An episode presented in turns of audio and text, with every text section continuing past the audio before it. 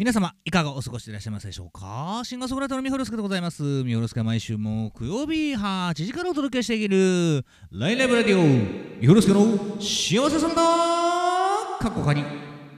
はいでございます。えいつも通りですね、えー気まぐれ、えー弾き語りからスタートしてみようと思います。もう今日ねまあ暑かったですね。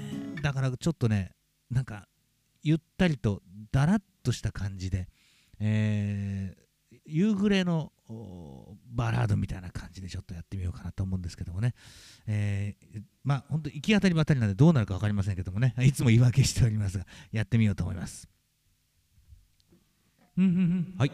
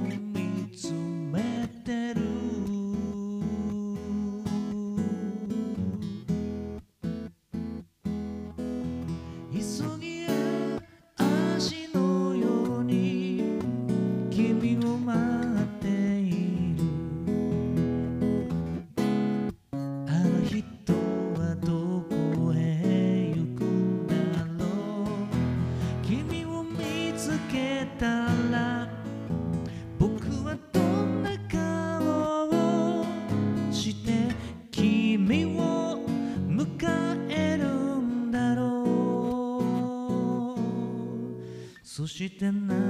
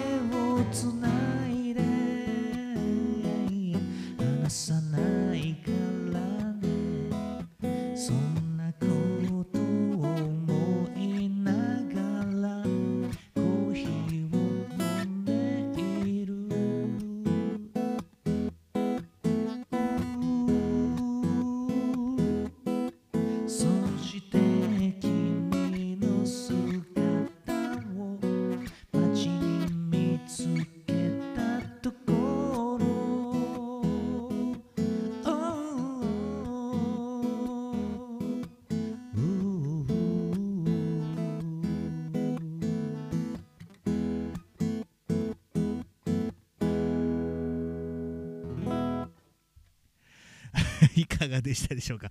ね、途中ちょっと迷ったとこありましたけどもね、えーまあこんな感じで今日はゆったりと、今日もゆったりとお届けしていこうと思います。えー最後までごゆっくりお付き合いくださいませ。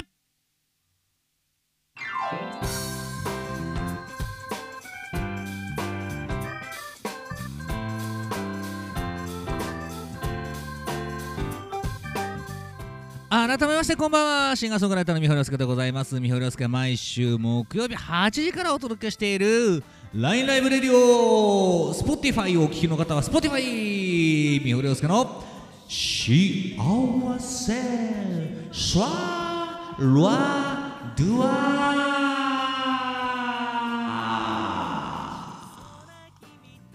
本日88回目となっております、えー今日もですねゆっくりとお届けしていこうと思います。88回ねよく続いておりますね。本当にねまあ人間だったらベージュですけどもね。何をだからだからなんだと言われても困るんですけどもね、えーそんな感じで、えーお届けしていこうと思います。よろしくお願いします。今日のテーマ今日のテーマはですね1859年エドワール、えーミシュランさんのお誕生日ということでミシュランといえばねタイヤのミシュラン。それから、えーミシュランガイドですね、えーレストランガイドののミシュランというところからですね今日のテーマこだわりランキング。私だけのこだわりランキング、えー略してわしランガイド。はい、私しか知らないこだわりガイドですね、えーこんなことにこだわってるよとかですね、えーここだけは外せないとかここを教えたくないんだけどなこんなお店がありますよとかですね、えこのスポットいいですよとかね。私こんな時にこんなことしてますよみたいなね、えーそんな何でも構いませんのでメールをお待ちしております。みほりょうすけのし、えーホームページ。みほシティのリクエスチョンズという項目から今でも届きますのでぜひよろしくお願いします。それからチャットでのご参加どしどしお待ちしております。どんどんご紹介してまいりますので、えーどんどん書き込んでいただきたいと思いますね、えそれから、えこの番組のスポンサーはお聞きいただいているあなたです。あなたからのコメントハートそれから投げなんたらいろんなもので成りり立っている番組でございます、えーぜひどしどしお寄せくださいませ。そして何よりもただでもできる応援。シェアリツイート。ね。これは毎回申し上げておりますがこの番組、えーリアタイリスナー平均10人というですね非常に低いハードルを作ってるんですけどもなかなかそのハードルを超えることができない、えーひまあ、なんていうかな細々とやっている番組でございますのでぜひこの、えー時間一緒にですね過ごす仲間を増やそうではありませんか。皆様のお力にかかっておりますのでぜひよろしくお願いします。ということで、えー今日も約30分から40分、えーいろいろでお届けしてまいりますので、えーよかったら最後までお付き合いくださいませ。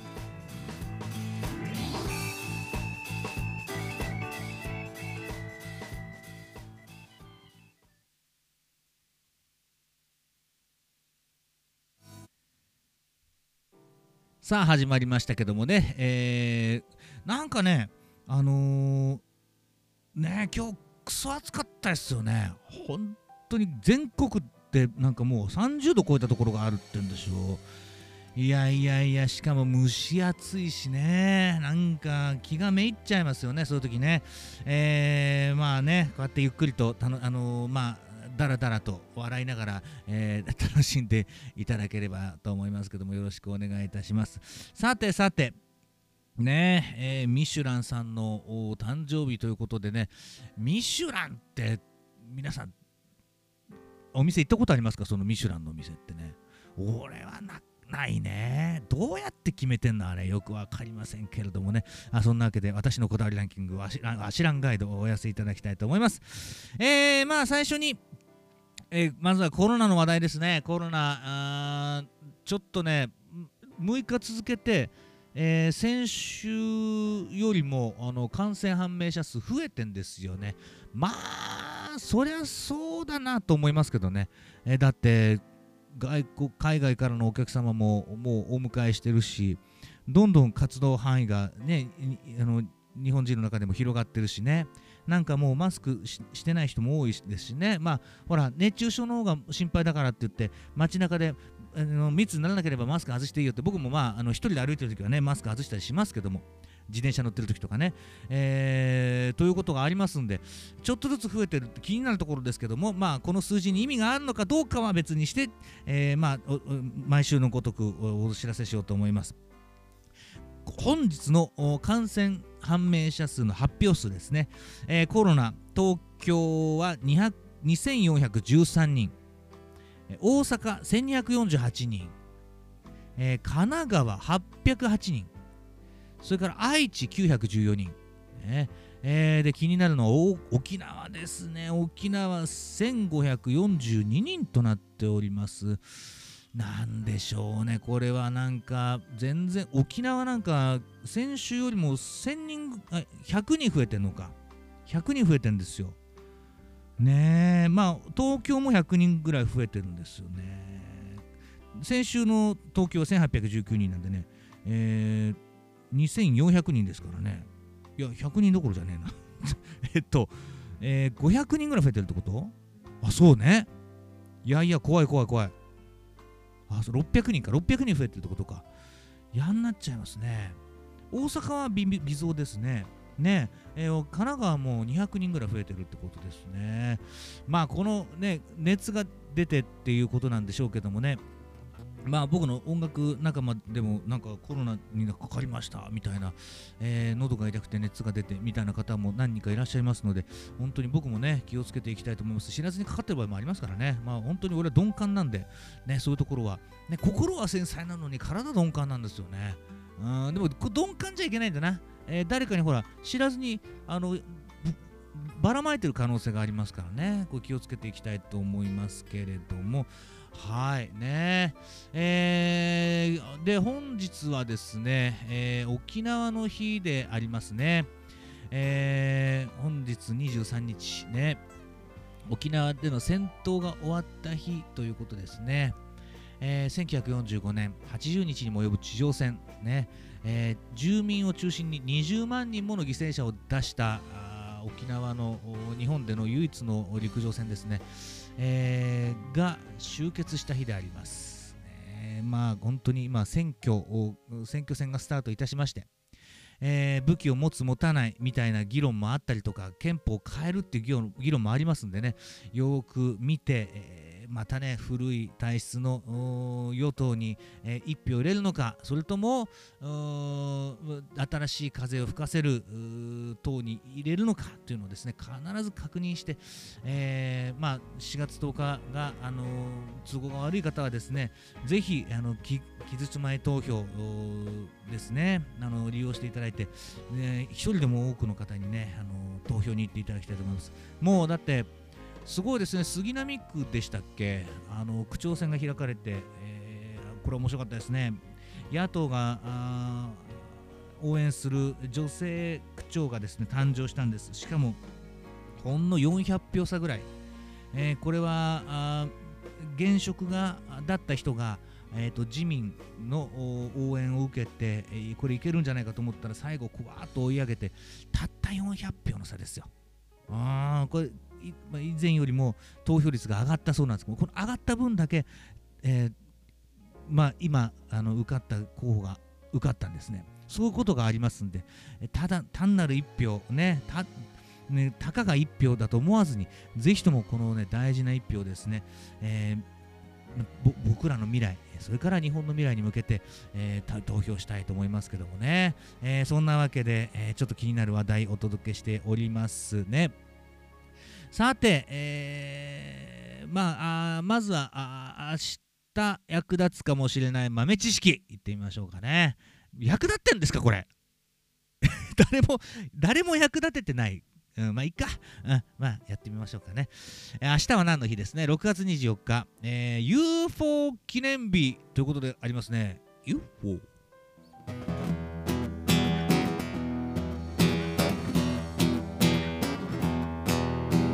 手を合わせて こういう感じ？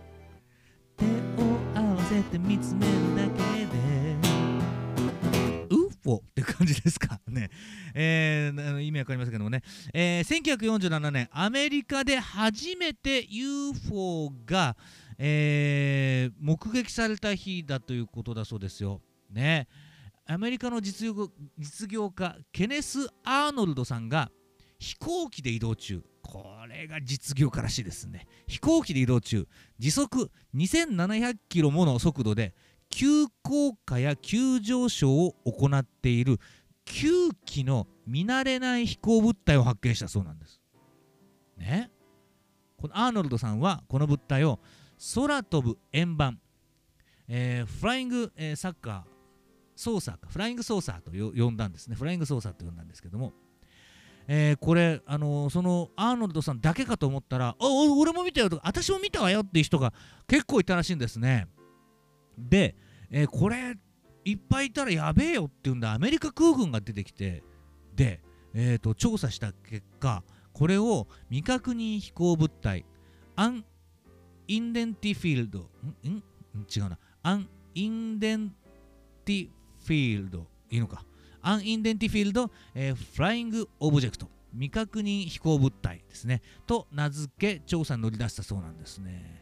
ところが正体はつかめないところということで1969年に目の錯覚の類との報告を出したそうなんです。なんだそりゃ。ねえ。結局分からなかったからもうああそれ気のせいだよって言っちゃったんですね。うん。それで宴会って気がしますけどもね。うん。まあそ世の中目の錯覚多いよ。ね。うん。アバタもエクボ。ね。ラブイズブラインドですよ。ね。もうめっちゃ可愛いと思ったらそうでもなかったみたいなね。うんってのは最近あのマスクしてると。何の何の話してるのか分かりませんけどもね、うん、いやそんなことは俺俺の周りはないよ。うん、俺の周りにいらっしゃる方もう女性に限らず男性もですねあの素敵な人ばっかりなんでね。あのマスク取っても素敵な人ばっかりですから。えあの安心していただきたいと思いますけどもね、は安心してください。履いてますから。よくわかりましたけどもね、えー、UFO の日ということでありますね。そして、えー、また明日はですねドレミの日ということでありますね。これドレミですね。なぜドレミの日というかというとですね1024年イタリアの僧侶ギド・ダレッツォさんがドレミの音階を定めた日らしいんですよ。へえ面白いね。これよしこれにしようってんで世界に広まったってことでしょ？すごいねなんかね、えー、この日に開かれた洗礼者ヨハネの祭りの日のために、えー、このギド・ダレッツォさんがですね合唱隊に聖ヨハネ賛歌というのを指導したそうなんですねその曲の各小説の最初の音がドレミの音階ができる元になったそうなんです。うん、なるほど。でもそれが世界に広まっていくんですからね。すごいね、これちょっとまだ詳しくあんま書いあの調べてないので、ちょっと調べてみたいと思うんですけどね、それがだってさ、あの、スタンダードになっていくわけでしょ。だから、あのー、あれですよね、えー、皆さん、あの、さりげないことというのはですね、あの気をつちゃんと決めといた方がいいですよ。なんとなくとかやなやめなやめた方がいいね。うん。だから大事ですよね。うん。だからまあね、今度調べてみますね、これね。えっ、ー、と、洗礼者ヨハネの誕生日だそうですね、これね。ね、聖ヨハネ参加だって。ああ、そうなんだ。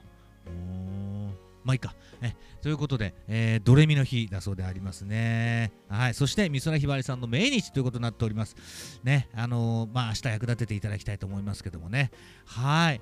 えー、ということで、えー、まあいろいろと、あのー、今日のニュースでもね、えー、いろいろとなんていうのかな、あの気になるニュースが結構あるんですけど、まずは大谷翔平君ですかね、昨日は2本もホームラン打ったんでしょ？で、8得点だったんです。8得点取ってんのにチーム負けるってすごいですよね。うーんね、どんだけ点の取り合いだったって話ですよね。まあ、そして今日、あのー、大谷君、あのー、ピッチャー、えー、として、え、二刀流で出場しまして、すげえな。本当に13奪三振ですよ。無失点、6勝目。ねえ。いやー、本当に。で、3打数1安打でしょ打ってよし、投げてよし。どんな気持ちなんだろうね。ここまでさ、自分の思い通りにこうできるっていうのはさ、羨ましいね。うんと思いますけどもね。うん久しぶりに大谷ガッツポーズが出ましたけどもね。うんこうやって、あのー、やっぱり今日はガッと気持ちと心気持ちとその体ががっつりいったんでしょうね。ねいいね。えー、まああ本当にこれからもねあの注視していきたいと思います。応援していきたいと思いますけれどもさてねえー、大物の引退の話題が相次いでいますね。これ、えー、加山雄三さんの話はあこの生配信でもいたしましたけれども、えー、年内でコンサート活動から引退するそうですね。あのー、今歌えるうちに、えもうパフォーマンスはやめる。ただ、えー、音楽は友人だから親友だから音楽との付き合いをやめないよという、えーまあ、発表がありましたね。えーそして高橋真理子さんもう73歳なんですね。今年のツアー最後のツアー。で中島みゆきさん永遠の美女ですねこの方。70歳なんだ。あそっか。ラストツアーと銘打って今公演をしておりますがコロナで中断されたまま。ね、このまま引退するんじゃないかと言われているそうですね。ね。そして小倉圭さんね、もう78歳ですよ、小倉圭さん。ね。今年の公演を最後に、えーまあ、身を引くということを、えーおっしゃってるそうですね。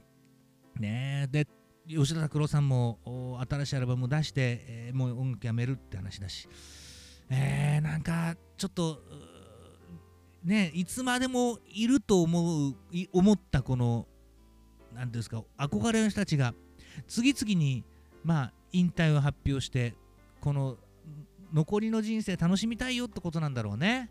うん、音楽に捧げてきた人生だけどもちょっと違うことをしたいとかあの音楽まあ、えーを一番ではなくてまあもちろん音楽との関係性はやめないと思うんですよねこういう方々ってね。やめらんないと思うんだよ、うん、もうだって体の一部だから。だけども他のことにも挑戦するあの時間が作りたいっていうことなんじゃないかなと僕は思うんですけどもね。そして井上陽水さんも沈黙を守っているということでですね。そんな、あのー話題がありますね。陽水さんも変な人ですからねあの人、うんだって一時期全然表に出てこなくて陽水死亡説みたいなのがあったりしましたからね。まあポッと出てきてと思うんですけどもね。うんでもすごいですよ。ね会社2つ持っててずっとだってなんか社長さんやったんですね。うん。それで不動産も結構持ってらっしゃって。ね。で陽水さんは今都心の一等地に2つの高級マンションを持ってる。すごいですね。2つ持ってる家持ってるとさどうなの？2つ持ったことある人います？いや俺はないよ。いやあるわけないとなないんですけど。だってさあの今東京で暮らしてる家がありますよね。部屋がありますよね。それとさ例えば実家って考えたとしてもあの例えばギターを持って帰省しました。って時にあああの資料東京に戻ったらあるんだけど今見たいんだけどないんだよなー。っていうことがあったりするわけじゃん。逆も私かりであ新潟にあんだけどさあれちょっとなっていうことあるじゃない？ねえ。だからどうなんでしょうね。多分2つ交互に住んでたとしてねあのこっちに来たってのはああそこの冷蔵庫にあれ入れたままだったら失敗したわまあいいかと思って新しいの買うでしょ食べ物なんか。で食べきれずに置いといてさまた次の日あっちに行ってさあーあれ持ってくればよかった失敗したなーみたいなことなんないのかね。庶民はそういうふうに思っちゃうよね。うん。まあ、えーまあ、やってみたいことはありますけどね、あま、家を2つ持ってみたい。まあでも家を2つっていうよりもあの事務所をちゃんと構えたいよね。うん。喫緊の目標だなこれな。うん。でそこでちゃんとね音楽活動を軸にあの活動していく、まあ、システムをちょっと作らなきゃダメだな、うん、そうすると家2つみたいになる。まあでもそこが自分の家みたいになるんでしょうけどね。事務所が。難しいな。あまあそんなことで、えー今会えるうちに会っておかなきゃいけない人たちが多いのかもしれませんね。本当に、えー僕もやっぱりねあのさだまさしさんにもう一回会いに行かなきゃいけないな。うん。ちょっとあのいろいろえっ、と最後にお会いしたのがねまあすれ違ったというかな。あのさださんがちょうどね数年前にコロナの前ですよ。コロナの前にあのー喉の調子を悪くされたことがあってですねコンサート何回か飛ばしたことがあったんですね。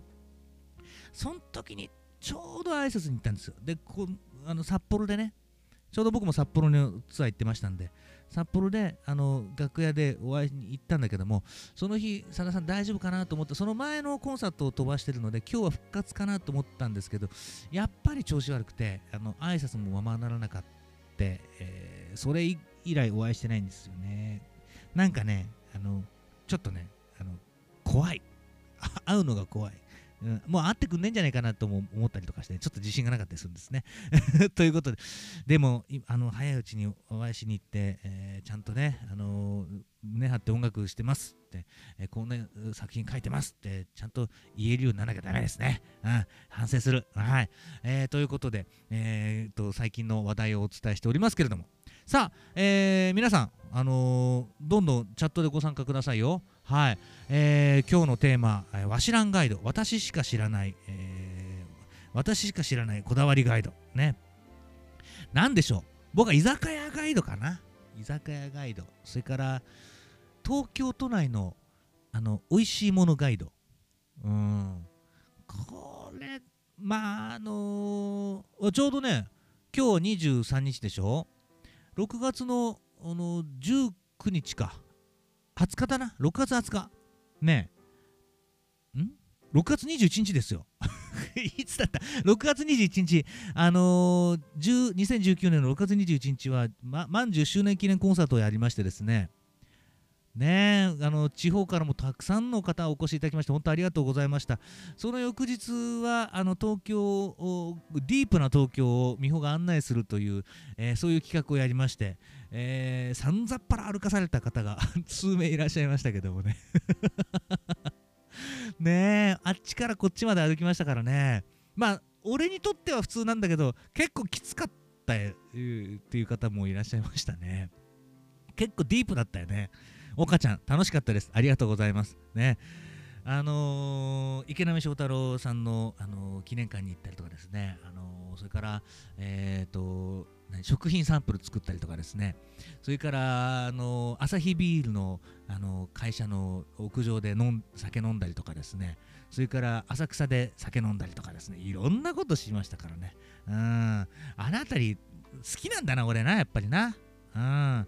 だって東京のまあ下町の原点がある気がしてね。好きなんですよ。また来た時は新しいスポットをご紹介しますからね。まああとはそうね。で一回飲み仲間とね東京のあのえー煮込み巡りっていうのをしたことありますね。うん。あの美味しん坊に出てきた、えー築地のねあのー煮込み屋さんとかですねいろいろ回ったことありましたね。あ岡ちゃんから葛飾寅さん博物館。あ行ったね。寅さん記念館行きましたね。俺寅さん記念館行くと泣いちゃうんですよ。本当に。寅さん大好きだからね。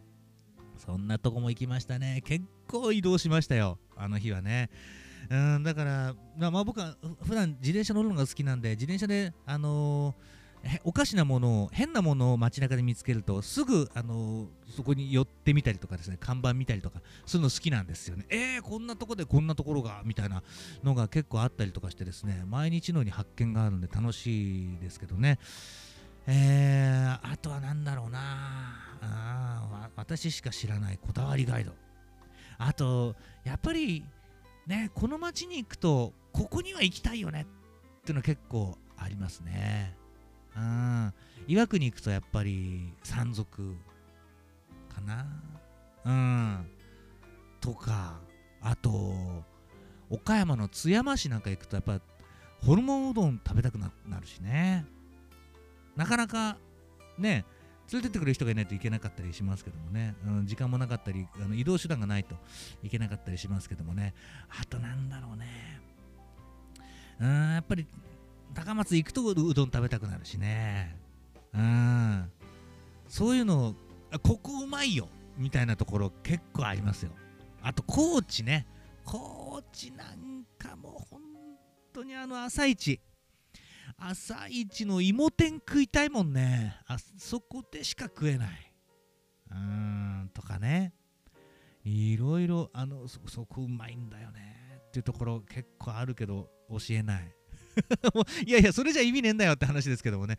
皆さんどうでしょうかね？どうなんかありますかね？あとはえっ、と小豆島にあの行った時にご案内いただいた方がですねやっぱりあのえっ、と坪井栄さんのあの記念館に連れてっていただいたんですがあそこ良かったね。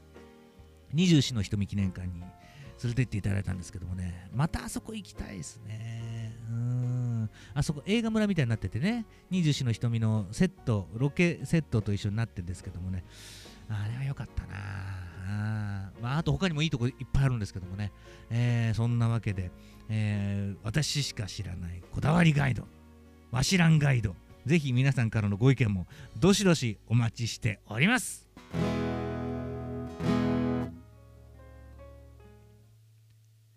さあということではい、えー、続いてのコーナーはですね、えー、気まぐれ弾き語りの、えー、コーナーでございます。はいよいしょ。はいそれでは行ってみたいと思いますけども。今日はですねあありがとうございます。えー、高一ママさんから聞いてるよ。ありがとうございます。また来てねあ小豆島ですね。名所増えてるからね。ああそうなの。そう小豆島といえばねやっぱりねあのー、小豆島お遍路。あそこのあの札所を、ま、回りたいね。回りたいっすよ。岡ちゃんからテレビなんかで紹介されると混むんで困ります。あそれあるそれある。なんかさテレビで見たから来たみたいな人いるじゃん。俺前から知ってたけどみたいなさ 結構そういうのあったりしません？ね。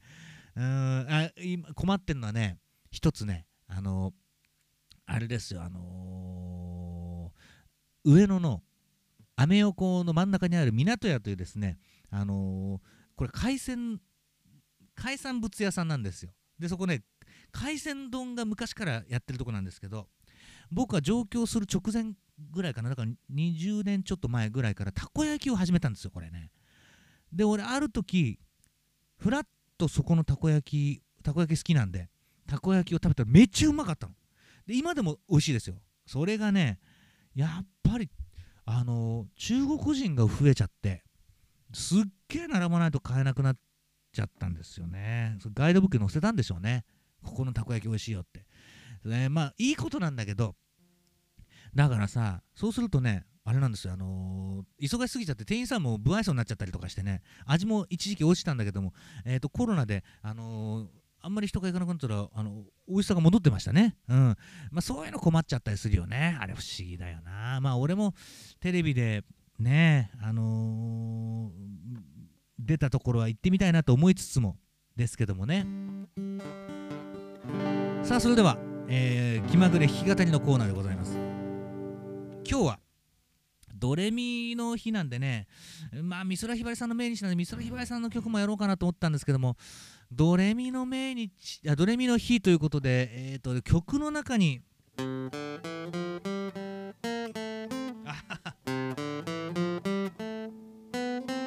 このえー、フレーズが、あのー、編曲の中に、えー、入ってる曲をですねやってみようと思います。これすごいですよね。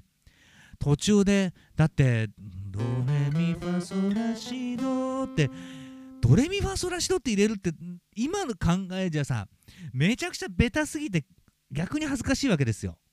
ね、それをめちゃくちゃかっこよく入れてしまってる名曲があるんでこれをやってみたいと思います。えー、それはですねビートルズの、えー、Hello Goodbye という曲なんですけどもねそれをちょっとやってみようと思いますこれは本当に、えー、もう CM とかにもなってますんでねあの聞いたことない方あんまりないと思うんですけどもやってみようかな。You say yes I say no. You say yes stop. もう一回もう一回もう一回ごめん。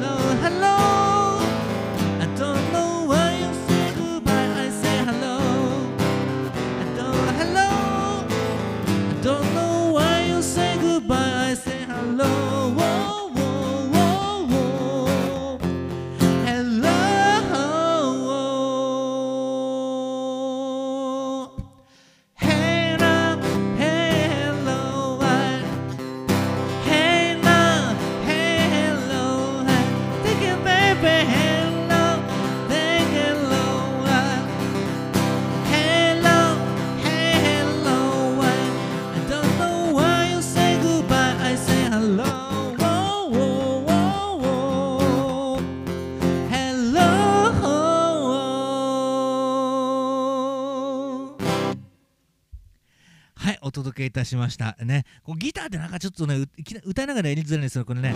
えっ、ー、と、Hello, hello, hello, no, why you say goodbye, I say hello, hello, hello. で、こここが出るんですよ。Hello, hello, hello, hello, I don't know why you say goodbye, I say hello って出てくるんですよ。ダダダダダダダダって。めちゃすごいっすよね。これはね、本当にね。あのよかったら原曲聴いていただきたいと思いますけども。えーということで今日はドレミの日ということで、ドレミファソらしい動画そのまま編曲で使われているハローグッバイお届けいたしました。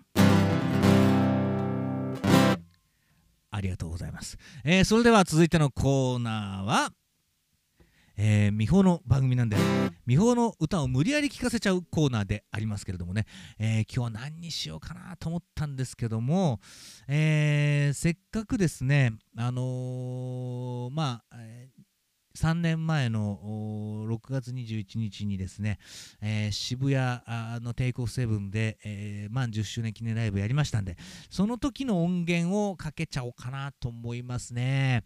えー最近あんまり話題になっておりませんが、まあ、見本の中でね話題になっておりませんけれども、え今絶賛発売中のシングル「月かかり」の2曲目ですねこれは、え新潟弁で、え歌ったあの名曲がありますけどもですねそれを、えーお聴きいただこうと思います。打眼にね、えー渋谷、えー、テイクオフセブンバージョンでお聴きいただきます。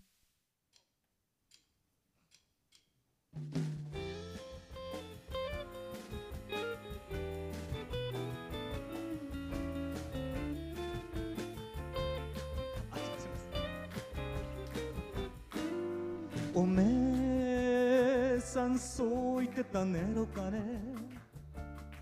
一ぺこと好きって言ってくれてたねかね。たらかされたわけでもなくやれもかってわけでもなくなしてそんな説ね答えになるの？つくなしでも勇気出して。一丁目二丁目三丁目に背伸びして似合わなくてもしゃれこいて頑張ってきたつもりでもなしてたちょもねえことになるの。あたけて過ごした晩へ二人で迎えた朝げももう忘れた。かねエロ鉛筆で描いてた幸せのスケッチはにじんで涙の雨に虹をかけた。心の中オーバーラクターなまま。さあお聞きいただいております。ダガンニでございますがね、まあ、意味がわからないというですね、あのーご指摘もあったりしますけどもね。まああのえーまあまあ新潟弁でね俺正直あんまりこの体に染み込んでないんですよね。でもまあ時々ねおめさんとかさあのー、いやーもう疲れたねっかねとかね。そういう時端々に出てくるわけ新潟弁がねであの帰省したりしてたまたま友達と会ったりするじゃないですか。その小学校とか中学校時代の友達に会ったりとかすると不思議なんですよね。あの20代まではあのその彼ら彼女たちはなんかね、えー標準語ですごい喋ってるんですよ。ところが30代をになるとですね急にべったべたな新潟弁になるのね。お疲れたっけさ。もうなんかもういいけねえすけさみたいなね。うん。えー、と思って。20代に会った時にはそんな普通にさあのなんかね普通に喋ってたのになんか「おめえおめえ久しぶりだねっかね」とか言われてさ30過ぎて「えー、どうした？その新潟弁」っていうびっくりすることがあるんですけど皆さんの街どうですかね？ねえ。あの急に急に街に馴染んでいくっていうんですか？やっぱりその街をあの背負うという責任感なんですかねそれまでほらあのどっか出ていくかもしれないみたいなことがあるけれどもこの街で暮らしていくという、えーそういう覚悟があるからこそなのかもしれないですよね。うんだからちょっと分かりませんけどもそこのねあの真偽はでもただあの不思議だなと思いましたね。うんでね、あのー今日久しぶりに自分でも聞いたんだけど悪くないじゃん。ねえなかなか話題にならないんですけどもね売れないんですけどもでこの間のライブ、あまあ、昨日ね、あのー、Facebook ライブで、あのー赤坂カンティーナのことやでやったんですけども生配信したんですけどもその時にもちょっと言ったんですけどあー俺が作った歌って例えば俺がもう歌わなくなったら死んでいく歌たちなんだなって思ったんですよ。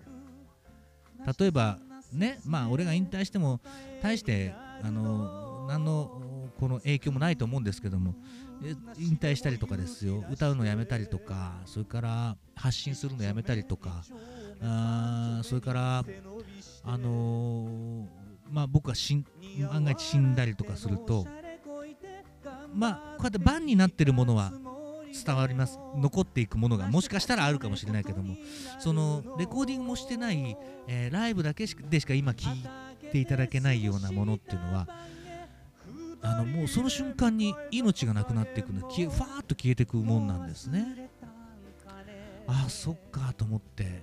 そうだったらちゃんと俺がもっともっと大事に歌っていかなきゃいけないしうんそう思ったらもっと大活動自体ももっと頑張んなきゃいけないしと思ったのね、うん、それがいつやってくるかわからないしさ。もう本当に明日すぐ歌えなくなるかもしれませんからね。そ体のことだったりそれから何が起こるか分かりませんからね。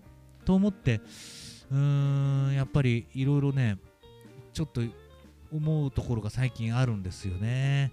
だからライブにもね本当に足を運んでいただきたいしえー足を運んでいただく方が少なかった場合はやっぱり配信でも何でもしてとにかく自分がやってることをですね、あの誰かにこう伝える、えーその場を見ていただく、えーということにこだわってるところが今すごくあるんですよね。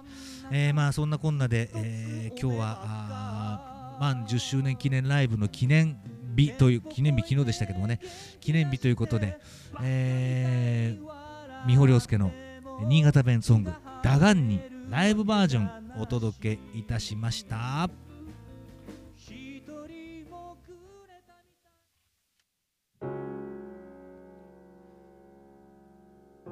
はいありがとうございます。そろそろお別れの時間でございます。ねえー今日もお付き合いいただきましてありがとうございますはい、えー、ということで、えー、第89回のお知らせでございます。89回、2022年6月30日、来週ですね、えー、ぜひ、えー、よろしくお願いします。来週はですね、えーと、ハーフタイムで1年の半分の日ということでですね、もう半分ということで、テーマ、その名も今言いましたけど、もう半分、落語にもありますけどもね、えー、半分だけ残しといて後で食べたいものとかですね、うん、半分けやっていまだに手をつけてない完成してないものとかいろいろあるじゃない。半分。ね、え、そんなあると思いますんでぜひそういうもう半分。をテーマにですねメールお待ちしております。えーとライブはですねえーと今月はもうないですね。ただあの来月いろいろちょこちょこと決まっております。来月の4月7月のえーと8日金曜日は四谷運転でのワンマンライブ。それから7月の14日は赤坂カンティーナでのライブ、えー、それから7月19日は代々木のバーバラでライブがありますので。こちらぜひともあの足を運んでいただきたいと思います。なんかねあのライブハウスってなかなか足を運んでいただきづらいんですけども、えー、代々木とかねあの赤坂のお店はですね、えー、敷居が高いのかなと思うんですけどもぜひまあ、あの本当に足を運んでいただくことがアーティストへのの一番の応援なんですよね、えー、その場にお客さんがいてくださらないとね本当に存在価値がなくなってしまうので、えー、ぜひ、あのー、足を運んでいただきたいと思います応援していただきたいと思います、えー、美穂も今ね正直言って何ていうのかな自分の思い通りにこの形にならないこのもどかしさみたいなのと戦っています。えー、もっともっといい曲もっともっと新しい自分にとっての新しい世界をもう出したいんだけれどもなかなかそういうのが、うんと、体から出てこないっていうのがですねあのもどかしさの中で、えーと、もがいてる時期でもありますね。えー、なのでこれが1個でもポッと出てくるとねあのまた面白いんですけどもね、えー、でも苦しみながらも楽しみながら、えー、曲を作ったりとかですねパフォーマンスをしたりしています。特に、え、ライブパフォーマンスということで言うと本当にさっきも言いましたけども今が正直体のピークだと思うんですよね。それをねやっぱ見ていただけないっていうのはねやっぱり一番のあの切なさだったりしますんで。まあ、これからピークを伸ばしていく。毎日明日もっとピークが来るようにっていうトレーニングはしてますよ。トレーニングはしてるけれどもいつどうなるかわからないからね。今日が一番の今までのピークだと思ってやっておりますんでぜひ足を運んでいただきたいと思います。ということで、えー、今日も最後までお付き合いありがとうございました。これからジメジメと気温が上がっていく、えー、湿度も上がっていく。でなんかあのインフルエンザの話も出てくる、えー、よくわからない、えですけれども、まあ、必ず、え暑さに負けずに選挙へ行きましょう。ねぜひ野党を勝たせましょうよね。えー、まあ、僕はあのー、ピンクのあそこを応援してますけどもね、はい。えー、どこだかは言わない、ね、でもピンクのあそこです、はい。えー、ぜひ、あのまあ、立憲もちょっとな中途半端だしな、まあそんなことはいいか、うん。えー、ぜひとも元気で、えまたお会いしましょうね、YouTube も面白いこといろいろやりますんで、ぜひ、あの気にしてくださいね、えまた遊びに来てください。ということで、今日も最後までありがとうございました。お付き合いありがとうございます。お相手はみほろすけでした。